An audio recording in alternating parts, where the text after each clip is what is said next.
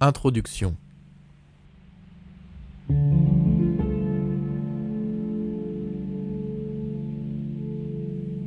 Nous avons alimenté le système avec un ensemble de données de 15 000 portraits, peints entre le XIVe siècle et le XXe siècle. Le générateur crée une nouvelle image à partir de ce jeu de données. Puis le discriminateur tente de repérer la différence entre une image créée par l'humain et une image créée par le générateur. Le but est de tromper le discriminateur en lui faisant croire que les nouvelles images sont des portraits réels. Christie's 2018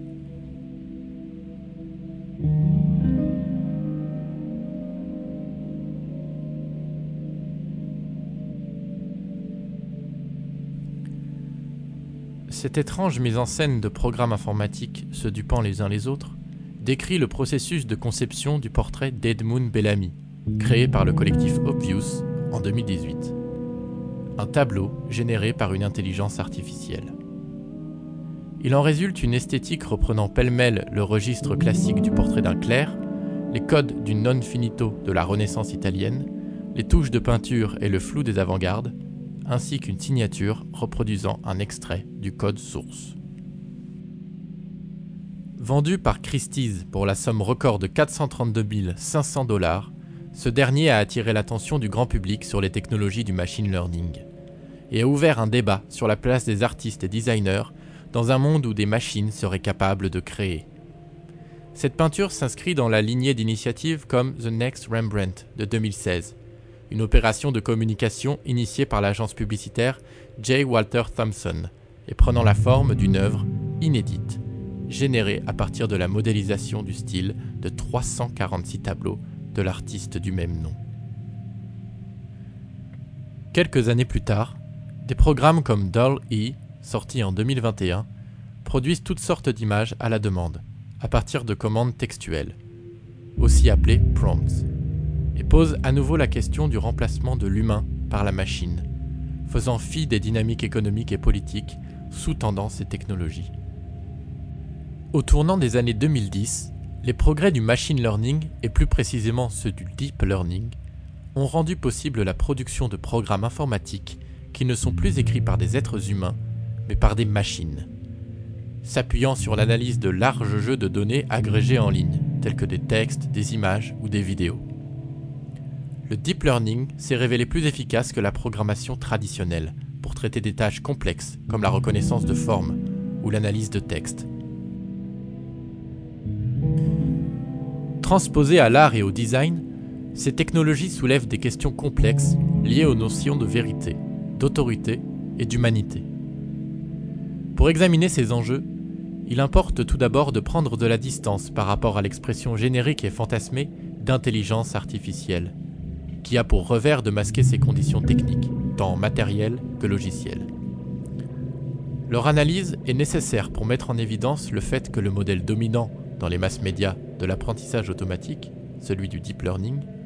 n'est pas pensé pour être intelligible, mais pour être efficace. Ce paradigme de la rentabilité a pour conséquence d'engendrer une société où prime le rendement et non pas l'inventivité, le doute et l'attention au contexte autant de qualités essentielles dans les champs de la création.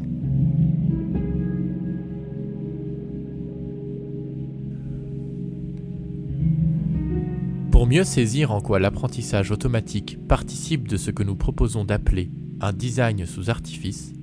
cet ouvrage propose dans une première partie, nommée Contexte, d'examiner les théories psychologiques qui sous-tendent leur fonctionnement. Cette prise de recul historique est claire dans la deuxième partie du livre intitulé Implication politique, la volonté de réduire le design à une suite de modèles schématiques, une voie à sens unique où le processus créatif peut être automatisé et confié à des machines. En normalisant les pratiques créatives, les intelligences artificielles contemporaines s'inscrivent en effet dans la longue histoire des logiciels de création et de la démocratisation de l'accès aux ordinateurs. Pour éviter que le travail des designers se réduise à des logiques normatives ou statistiques, la méthode de recherche mobilisée consiste, dans l'ordre, à dégager de la notion déterminant le processus de production, l'intelligence artificielle, des concepts sous-jacents,